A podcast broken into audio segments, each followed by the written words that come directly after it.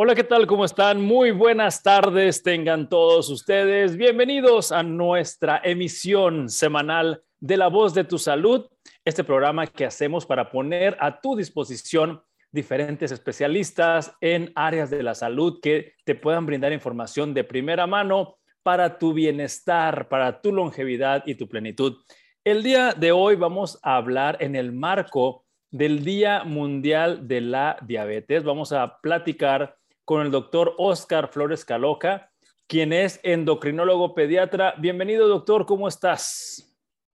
Muchas gracias, muchas gracias por la invitación antes que nada. Muy bien aquí. Gracias, Ismael. Bueno, pues eh, he estado yo investigando un poquito, doctor Oscar Flores, sobre el Día Mundial de la Diabetes y estoy observando que cada año eh, la Organización Mundial de la Salud decide darle un enfoque distinto a, la conmemoración o la celebración del Día Mundial de la Diabetes. Y ahorita están poniendo en su eslogan de que las personas que tienen diabetes quieren luchar por el acceso igualitario a los diagnósticos y a los tratamientos. ¿Qué opina de esta iniciativa? La verdad es que es algo muy importante porque todavía, hoy en día, en, el 2021, todavía tenemos pacientes, este, de hecho no solo pacientes, comunidades en las cuales no tienen los cuidados básicos para un tratamiento de diabetes, principalmente hablando de tratamiento. Los diagnósticos, la verdad es que el diagnóstico de la diabetes no es complejo, son niveles de glucosa elevados, que este, más algunos datos clínicos que si quieren ahorita platicamos de ellos, pero principalmente el tratamiento. El tratamiento este, debería ser algo ya universal y básico, este, porque sí hay comunidades donde vemos que no tienen tiritas para checarte la glucosa en el dedo, a realizar un buen automonitoreo, batallamos con insulinas, de repente no tenemos más que insulinas porcinas que se utilizaban hace décadas, este, ciertos alimentos, de repente vamos y hasta, hasta para las comidas básicas de que nomás hay algunas este, refrescos carbonatados, este, algunos alimentos que no son buenos para terapia para, gente con diabetes. Entonces hemos luchado, de hecho, se han subido gente a iniciativas, los han tratado de llevar hasta el Senado para, para algunos tratamientos más tecnológicos como microinfusoras y demás, pero, pero realmente la iniciativa ahorita es que se, reciba lo, mínimo básico para poder llegar a, a un buen control. Este, sabemos que el control de la diabetes, a pesar de que tengas un tratamiento estándar, que podríamos decir a nivel mundial, una alimentación, tus insulinas, tus hipoglucemiantes, solamente el 20% o menos de la gente con diabetes logra tener un control con una hemoglobina glucosilada bajo de 7, o sea, un buen control. Mm. Estamos hablando del 20%.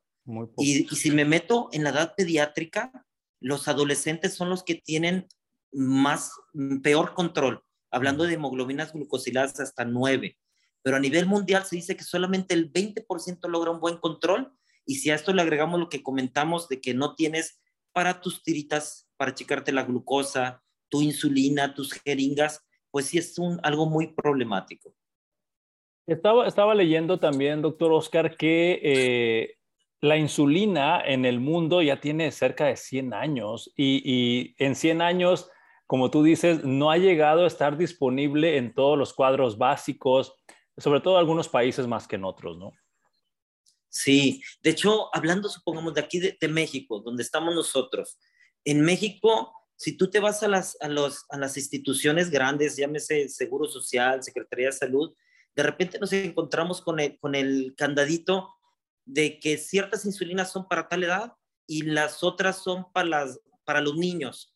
Y, y realmente deberías decir, pues, o sea, las insulinas, hay unas buenas para ciertos pacientes, hay otras buenas para otros pacientes, que cada médico, este, junto con el paciente lo platica y te indica tu, tu insulina más adecuada pero todavía nos encontramos que en algunas instituciones no importa este, tu estado de salud, te dan una insulina que ya actualmente no se utiliza en algunos otros países.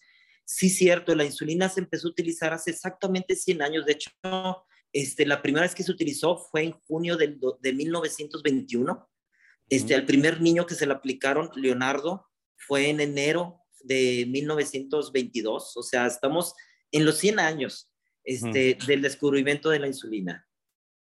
Bien, y ahorita estabas mencionando, y para las personas que no están muy familiarizados con este tratamiento de la insulina y haciendo énfasis al lema del Día Mundial de la, de la Diabetes, donde se busca que haya recursos o que haya tratamientos aquí y ahora, porque si no, ¿cuándo?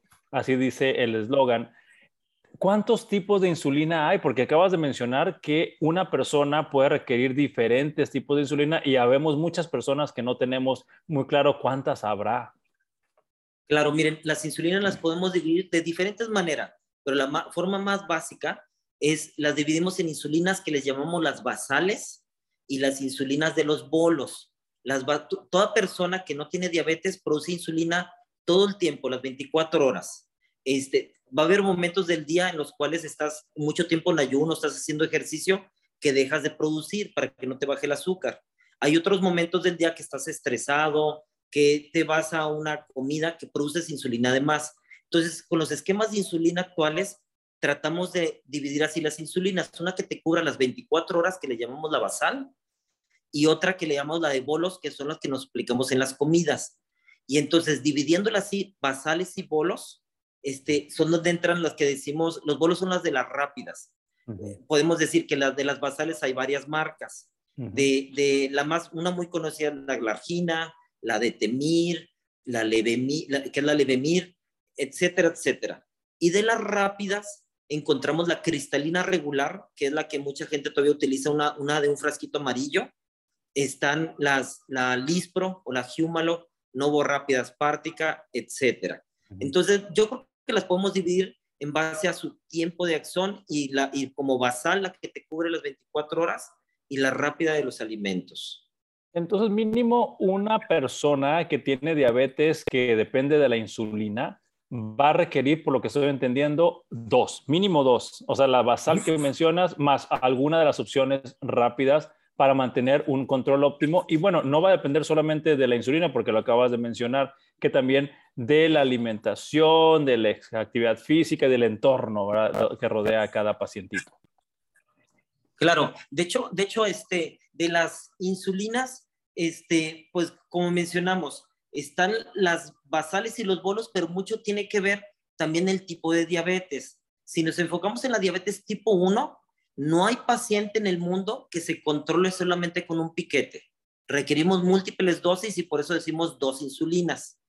Las pacientes con diabetes tipo 2, que es la típica diabetes que le da más al adulto, el que tiene sobrepeso, este, ese tipo de diabetes que se trata con hipoglucemiantes, que son las pastillas, va a llegar un momento de su vida que van a requerir insulina y a veces de inicio empiezan solamente con un piquete, con una, con una insulina y posteriormente, conforme van requiriendo más, ya van a terminar requiriendo igual que una diabetes tipo 1, la de los jóvenes que utilizan múltiples dosis.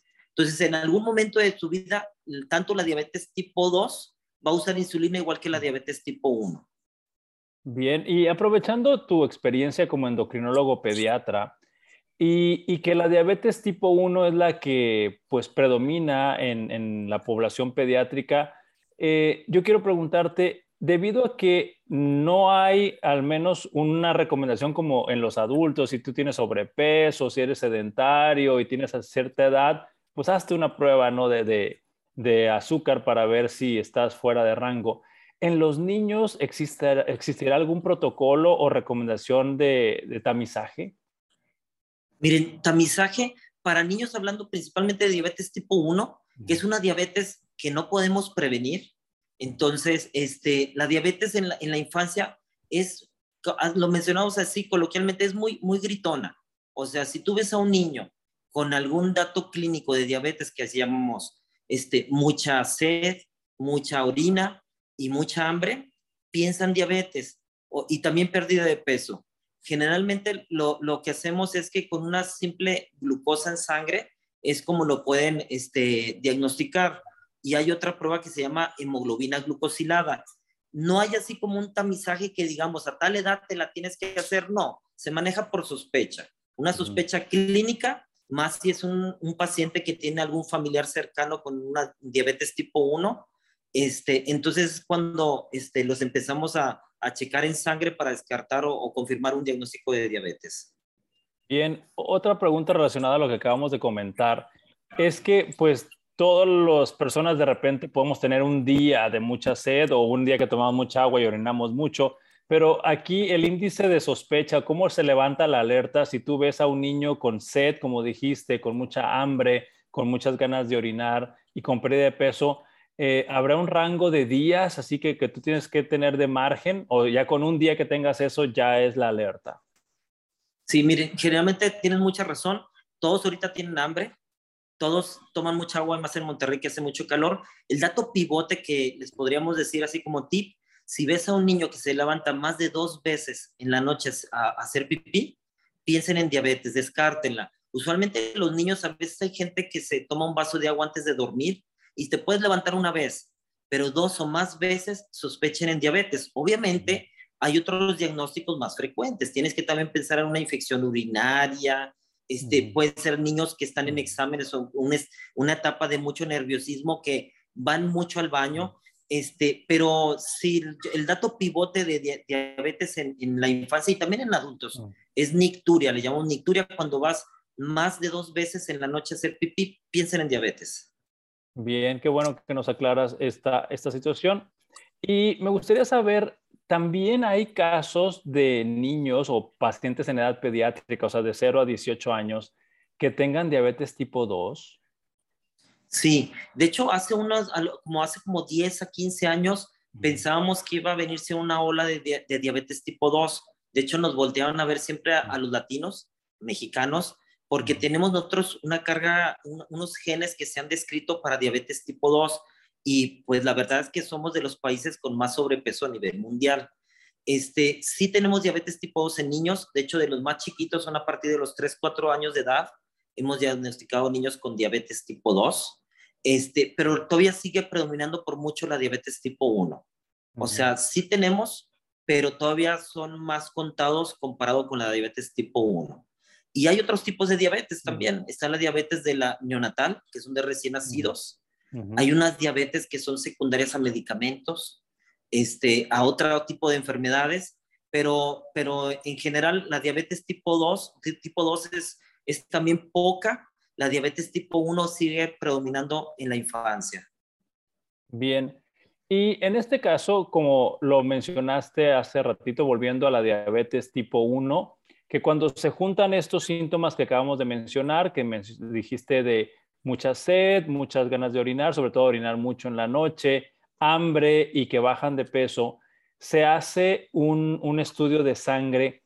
¿Cuál es el valor o sea, porque dijiste de la hemoglobina glucosilada que tiene que estar arriba de 7 para estar mal controlado y abajo de 7 para estar bien controlada, algo así lo mencionaste. Pero en la prueba de azúcar, ¿en qué número tiene que estar ese valor para sospechar la diabetes?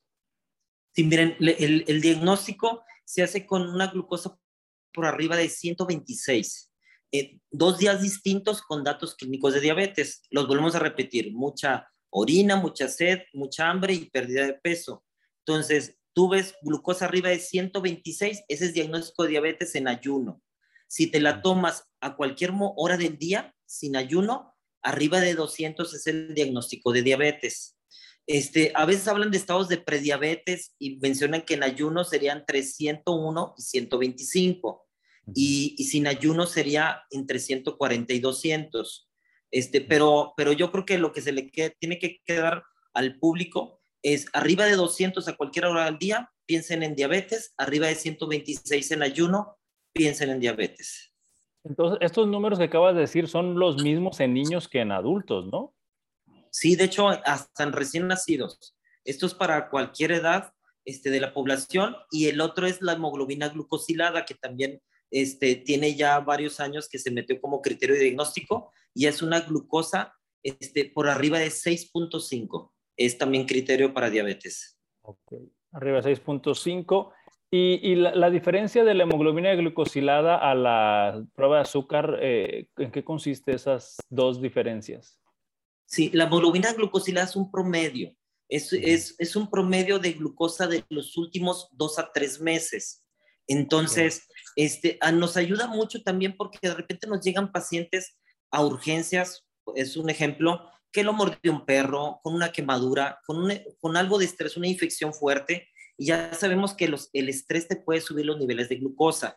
Entonces, a veces ahí entramos entre la, la, la disyuntiva si es diabetes o es por el estrés. Entonces, la hemoglobina glucosilada es una buena arma que podemos utilizar.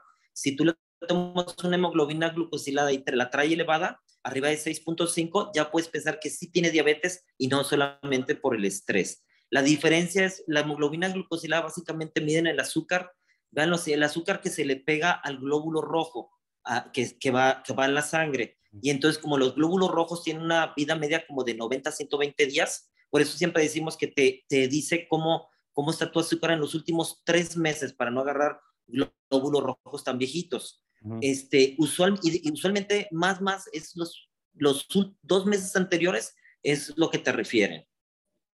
Bien. Y doctor Oscar, cuando, cuando tú como endocrinólogo pediatra enfrentas a, a un caso de un niño o de una niña que ya presenta estos síntomas y que sí salen los resultados anormales, ¿cuáles son las opciones que les ofreces a las familias? Porque prácticamente estamos hablando de que hay un tratamiento largo de por vida. ¿Cómo, cómo se maneja esa situación? Sí, siempre recordemos que las, los pilares del tratamiento, abajo de, de la dieta, del ejercicio y de los medicamentos, siempre es la educación y el automonitoreo. Tienes que empezar a educar a tu paciente. Este, lo que hacemos es que obviamente nos apoyamos de alguien de nutrición, uno educará en diabetes para que vayan aprendiendo. Este, y pues la verdad es que para diabetes tipo 1 este, es insulina, no hay otro tratamiento porque todavía nos llegan pacientes preguntándome con la esperanza que les digamos que no requieren insulina. Diabetes tipo 1 es insulina, es lo mejor que pueden hacer. Este, y pues les, les enseñamos a cómo se inyecta, cómo, este, qué tipo de insulina hay, etcétera. Usualmente cuando es un paciente recién diagnosticado, la mayoría los tenemos que internar en alguna clínica o hospital porque sí son varias cosas muy importantes que les tenemos que enseñar que podrían ponerlos en peligro en casa, como es este, enseñarles a manejar una baja de azúcar, una dieta que a veces en una simple consulta no se la van a aprender. Este, Y nosotros empezamos insulina y pues le tenemos que ir calculando una dosis a este paciente con el que se vaya a su casa seguro. Entonces, cuando los, los recién los diagnosticamos, a mí siempre me gusta hacer como este, estos pasos este, invitar a la nutrióloga a educar un diabetes y siempre les decimos de entrada que a los pacientes con diabetes tipo 1 este, van a vivir prácticamente los mismos años que si no tuvieran. Eh, la diabetes no se cura hasta el momento. Es una diabetes, ya pronto se va a curar. Hablamos que en 5 o 10 años ya por tecnología, hay muchos avances tecnológicos que se habla ya de una muy probable cura. Este, y, y que pues es con algo que vamos a vivir el resto de la vida. Obviamente hacemos una vida normal. La gente con diabetes, si se fijan, no le duele, que eso es algo, es una navaja a dos filos, porque está padre, a mí no me gustaría que a nadie le doliera la diabetes, y menos a un niño, pero por otro lado, como no les duele y no siente nada, la gente no, se, no le echa ganas en su control. Bien, y en este caso, eh, mencionaste que se requiere pues de un equipo multidisciplinario más un entrenamiento. Este, y mencionaste que hay algunas personas que pues como que le quieren sacar la vuelta al tratamiento de la insulina. ¿Qué mitos has escuchado respecto al uso de la insulina? ¿Qué te cuentan los pacientes o los familiares, los papás de los, de los niños? Hay muchísimos. Miren, hablando de insulina, yo creo que el más clásico de todos es que si te dejas ciego. Realmente si todos producimos insulina, si dejara la insulina ciega a una persona, todos estaremos ciegos. Este, eso es un mito que se originó mucho de, de siempre la diabetes tipo 2 a, la, gente mayor de la tercera edad, cuando les querían poner insulina, siempre los pacientes esperaban hasta la última, ya cuando tenían problemas de los ojos y los riñones. Entonces era clásico que cuando les ponían insulina, ya tenían muy, muy, el daño a nivel del ojo, ya lo tenían muy adelantado, muy avanzado. Entonces, al poner la insulina, a lo mejor evitaron que se quedara ciego muy pronto, pero como quiera se iba a quedar ciego. Entonces la gente empezó a asociar que cuando les empezaban insulina, lo asociaban con ceguera. Y no, al contrario, la verdad es que ya se la pusieron muy tarde, a lo mejor le amortiguó para que no le diera tan pronto la ceguera, pero, pero la gente lo asociaba mucho y pensaban que era la insulina. Yo creo que ese es el, de los mitos más frecuentes que tenemos. Otros piensan que cuando estás utilizando insulina no puedes comer carne de puerco. No, no tiene nada que ver. Realmente lo que les podría decir que la insulina todos la producen, se obtiene por ingeniería genética, por DNA recombinante, o sea, es igualita a la que produce otro humano. Obviamente le cambian un poquito la estructura de la insulina que las hacen más rápidas, más lentas, que eso es como aprovechamos eh, su uso en las comidas o en, los momentos de ayuno en la noche, por así decirlo. este, pero, pero mitos, bueno, de diabetes hay muchísimos mitos, no solo de que si te dejas ciego es este, la insulina, este, nos dicen que si no te puedes vacunar, obviamente se pueden vacunar y totalmente. Este, bueno, pues hay, hay muchos que si los nopales, las fibras, obviamente de alimentos, no me quiero meter mucho que si la moringa y el nim, todo lo que tenga fibra hace que se, se la, la, absorción del azúcar se vaya más lento, entonces sí te sirve, pero no te sustituye a la insulina. Ok. Y bien, para ir cerrando la entrevista, porque nos quedan menos de cinco minutos, doctor Oscar, me gustaría saber la tecnología, con qué contamos hoy en día para un extraordinario monitoreo, porque creo que es una pieza clave que mencionaste. Sí, miren, para monitorear hay cosas muy padres. Están los sensores de glucosa. Sensores son, son este, dispositivos pequeños. Hay unos que están del tamaño de una moneda de, de 10 pesos. Hay otros que son unas como conchitas que tú te pones en la piel Alguien piensa que son como parches. Sí tienen un filamento pequeñito como de 3 a 4 milímetros que se mete por abajo, bajito de la piel. No se siente nada, no es una aguja, es, un, es como un, catéter, es un plastiquito, un hulito. Este, y por medio de ese, de ahí te están midiendo la glucosa en el líquido tisular, que es el líquido que está bajito de la piel. Entonces te está midiendo el azúcar y manda la señal cada cinco minutos de hecho, tú la puedes ver en un, en un celular, un, un, dispositivo telefónico. Este, lo puedes ver en un aparatito que, que, trae mucha gente en la bolsa. Este, entonces, esos sensores te ayudan porque este, tienes que estar bien monitoreado. El monitoreo es básico para saber cómo te vas a poner tu insulina, cómo hacer el ejercicio y cuánto vas a comer. Eh, este, de monitores aquí en México, en Latinoamérica está uno que se llama el Freestyle y están los de las bombas de Medtronic este, perdón que diga marcas, este, son los que tenemos nada más esos dos. En Estados Unidos, en Europa hay algunos otros, todos, todos funcionan muy parecido, pero pues el estrés de toda la gente con diabetes son las bajas de azúcar, principalmente las nocturnas. Entonces, estos sensores que te están midiendo el azúcar y tú lo estás viendo en un dispositivo, ya, se, ya traen algunos alarma que tú la puedes este, programar que si estoy abajo de 70 pite o arriba de 180. Entonces tú te puedes dormir y en la noche si te está bajando el azúcar te va a pitar y te va a despertar. Entonces es una gran ventaja porque el, el, el bache que del control de la diabetes que siempre hemos tenido ha sido las hipoglucemia, las bajas de azúcar. La gente por la, miedo a las bajas de azúcar trata de estar a veces un poquito alto de sus niveles de azúcar. Pero ya con estos dispositivos de monitoreo te puede ser, puede ser un poco más arriesgado y estar más en buen control en el filo sin presentar hipoglucemias, bajas de azúcar. Exacto, porque tú dices que al momento de tener ese numerito en tu teléfono celular, eh, me imagino que pues por ese entrenamiento que tú acabas de mencionar, tú puedes definir, me pongo tanto o no me pongo tanto, estás haciendo esos ajustes, el paciente aprende, ¿no?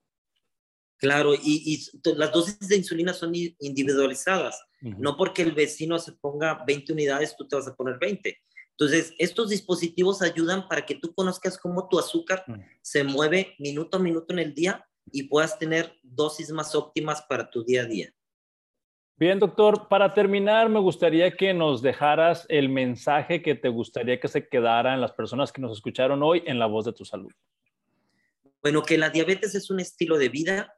A la gente con diabetes nos va muy bien, no sufrimos, no nos duele, la gente con diabetes vive prácticamente los mismos años que si no tuviera diabetes. Este, y, a veces nos da un poquito de celos y un poquito de envidia que vemos en otros países que traen una tecnología muy avanzada y demás.